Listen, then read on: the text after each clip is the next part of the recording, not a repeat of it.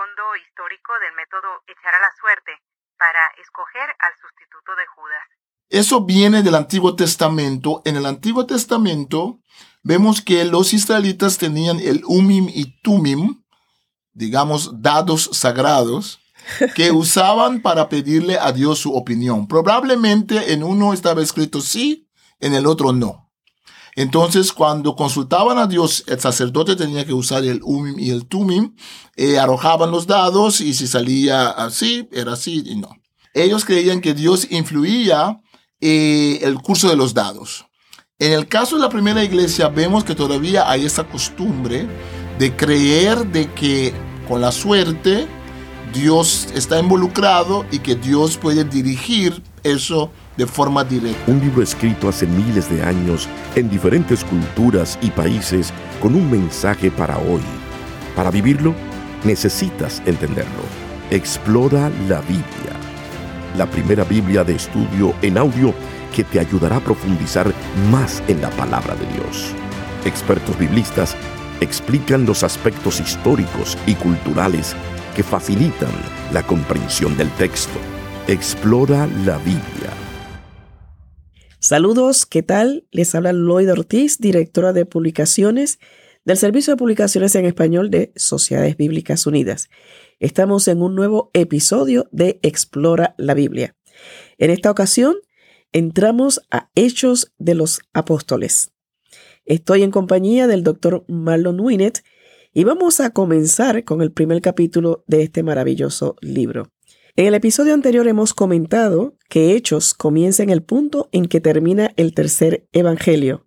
Y vamos a encontrar que después de una introducción temática que incluye la dedicatoria a Teófilo, el autor sitúa la narración en el escenario de Betania. Doctor Winnet, ¿qué debemos estar pendiente? ¿Qué cosas debemos prestarle atención a este primer capítulo del libro de los Hechos de los Apóstoles? Sí, bueno, en este primer capítulo, Lucas nos da el bosquejo de todo el libro. Jesús le dice a los discípulos que tienen que esperar al Espíritu Santo y que el Espíritu Santo les va a hacer testigos, ¿no? Del Evangelio, em, comenzando en Jerusalén, después en Judea, en Samaria y hasta lo último de la tierra. Podemos dividir el libro también en tres partes, donde en una parte se concentra mucho en el tiempo donde la iglesia todavía está muy ubicada y muy apegada a Jerusalén, hasta más o menos el capítulo 7. Después vemos de que comienza una persecución y en ese momento comienzan a ir a predicar en Samaria y en otros lugares, ¿no? Hasta llegar a Siria. Eh, y después vemos que ahí comienza la historia después de eh, Pablo, quien es el apóstol de los gentiles. Otro detalle importante que tenemos que tomar en cuenta es el hecho de que los discípulos le preguntan a Jesús, eh, ¿es ahora que vas a devolver a Israel el reino en este tiempo? Eso nos deja ver que los discípulos, aún después de la resurrección de Jesús, no entienden que en esta primera venida de Jesús no hay reino político no entienden todavía que es un asunto espiritual en este momento. Entonces todavía quieren ver que Jesús eche afuera a los romanos, pero Jesús les deja ver que eso no es el punto. Si va a venir el reino, el reino es la venida del Espíritu Santo. Recordemos que el Espíritu Santo ya estaba en el Evangelio de Lucas. Ya vemos que María concibió a Jesús por medio del Espíritu Santo. Vemos el Espíritu Santo en la vida de Juan Bautista, de Jesús mismo. El punto no es que no estaba, el punto es que ahora viene otra forma de cómo el Espíritu Santo interactúa con el, con el ser humano, va a vivir en el ser humano. Lucas habla del bautismo en el Espíritu Santo, bautismo de fuego y el Espíritu Santo. Entonces aquí vemos que Jesús la primera iglesia va a tener que, aprender a tomar la rienda, a tomar responsabilidad. La primera cosa que tienen que hacer es buscar un sucesor de Judas, ¿no?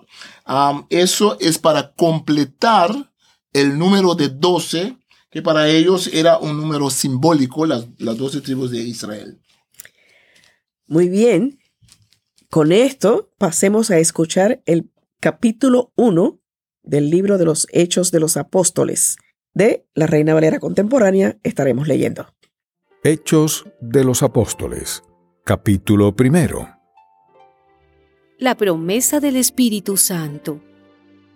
Estimado Teófilo, en mi primer tratado hablé acerca de todo lo que Jesús comenzó a hacer y a enseñar hasta el día en que fue recibido en el cielo, después de que por medio del Espíritu Santo les dio mandamientos a los apóstoles que había escogido. Después de su muerte se les presentó vivo y con muchas pruebas que no admiten duda se les apareció durante cuarenta días y les habló acerca del reino de Dios. Mientras estaban juntos, les mandó que no se fueran de Jerusalén, sino que les dijo, esperen la promesa del Padre, la cual ustedes oyeron de mí. Como saben, Juan bautizó con agua, pero dentro de algunos días ustedes serán bautizados con el Espíritu Santo.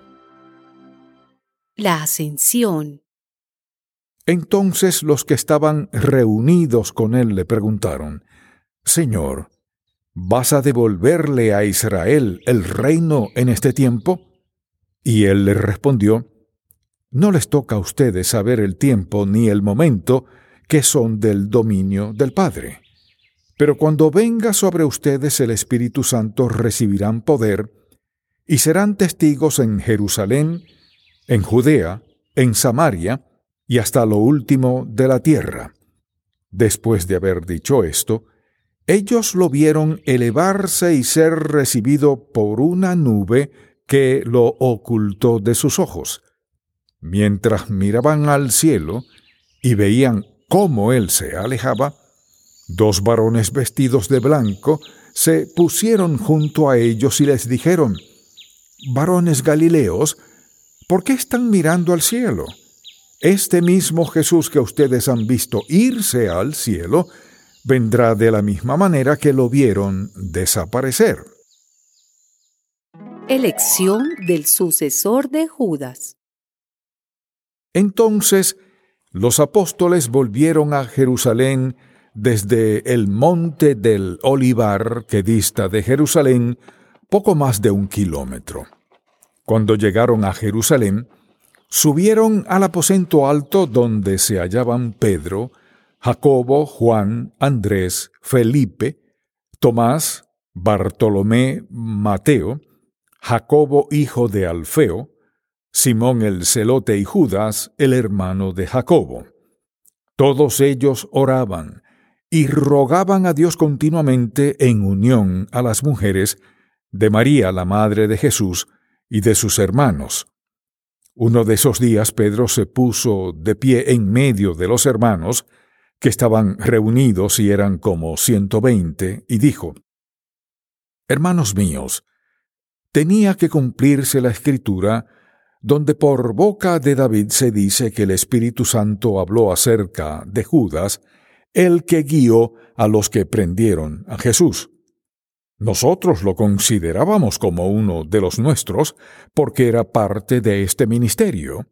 Con lo que le pagaron por su iniquidad, Judas compró un campo, pero se cayó de cabeza y su cuerpo se reventó por la mitad y todas sus entrañas se derramaron.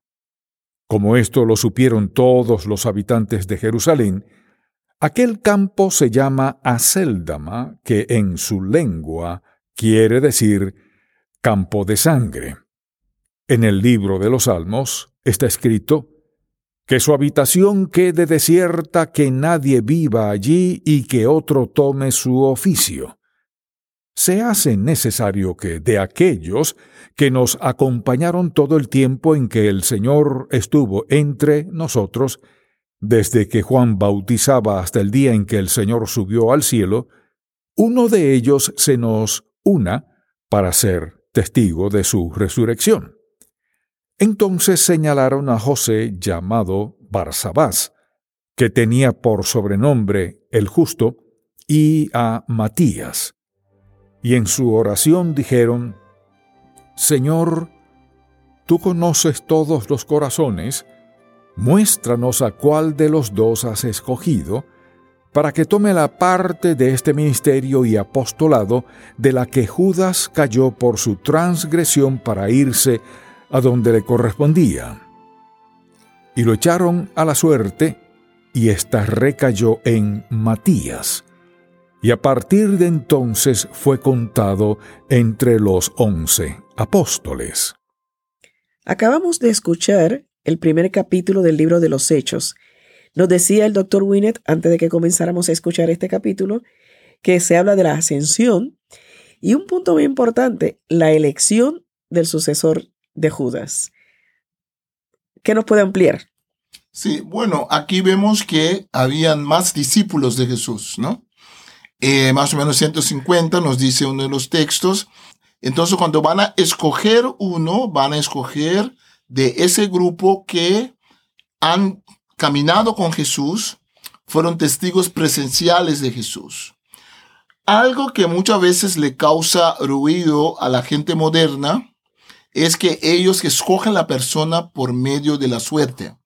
Eso viene del Antiguo Testamento. En el Antiguo Testamento vemos que los israelitas tenían el Umim y Tumim, digamos, dados sagrados, que usaban para pedirle a Dios su opinión. Probablemente en uno estaba escrito sí, en el otro no. Entonces, cuando consultaban a Dios, el sacerdote tenía que usar el umim y el tumim, eh, arrojaban los dados y si salía así, era así y no. Ellos creían que Dios influía eh, el curso de los dados. En el caso de la primera iglesia, vemos que todavía hay esa costumbre de creer de que con la suerte Dios está involucrado y que Dios puede dirigir eso de forma directa. Eh, el otro tema que vemos aquí en este primer capítulo es el liderazgo, el liderazgo que tiene Pedro, ¿no? Uno de esos días, Pedro se puso de pie en medio de los hermanos y las hermanas, porque parece que es todo el grupo que está allí, es versículo 15. Entonces vemos que ya después de la muerte de Jesús, vemos algunos de ellos tener más liderazgo que otros. Santiago, Pedro, tiene liderazgo y allí vemos ya que se está conformando un tipo de jerarquía, un tipo de liderazgo, un tipo de orden para este movimiento que el Maestro Jesús los ha dejado, pero todavía tienen miedo, todavía no saben qué hacer pero una cosa que saben que hacer es, saben que hay que recuperar el puesto de Judas. Este capítulo cierra un tanto triste, da muchos detalles de cómo terminó Judas. Y la verdad, no lo vamos a leer, ya lo escucharon, pero cierra triste, ¿no? Y ahí también, al final, recae la selección en Matías. Es así como termina este capítulo, ¿cierto? Sí, y, este capítulo, eh, bueno, todo el libro de, Hechos tiene momentos donde nos hace recordar al Antiguo Testamento. Momentos de castigo muy contundentes. Vamos a ver después de Ananías y Zafira, por ejemplo. Eh, vamos a ver momentos eh, donde, por ejemplo, hay un ejemplo de uno de los Herodes que se muere, de repente se cae y se muere, ¿no? Entonces, el libro de Hechos es un libro donde vemos que hay mucha coincidencia con temas también del Antiguo Testamento, cómo Dios castiga, eh, cómo el pueblo cristiano ahora es el nuevo Israel en cierto sentido, que consiste de tantos judíos y después los, los gentiles. El, el fin de, de Judas es triste por un lado, pero por otro lado vemos también que el escritor quiere dar toda la información que tiene sobre este personaje.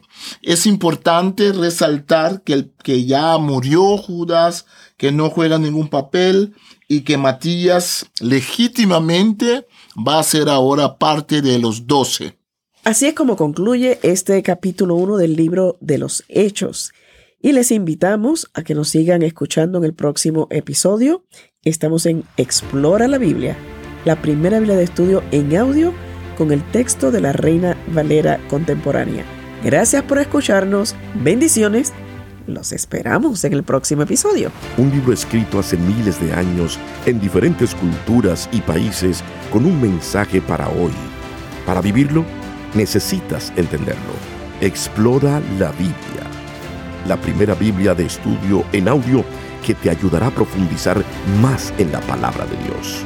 Expertos biblistas explican los aspectos históricos y culturales que facilitan la comprensión del texto.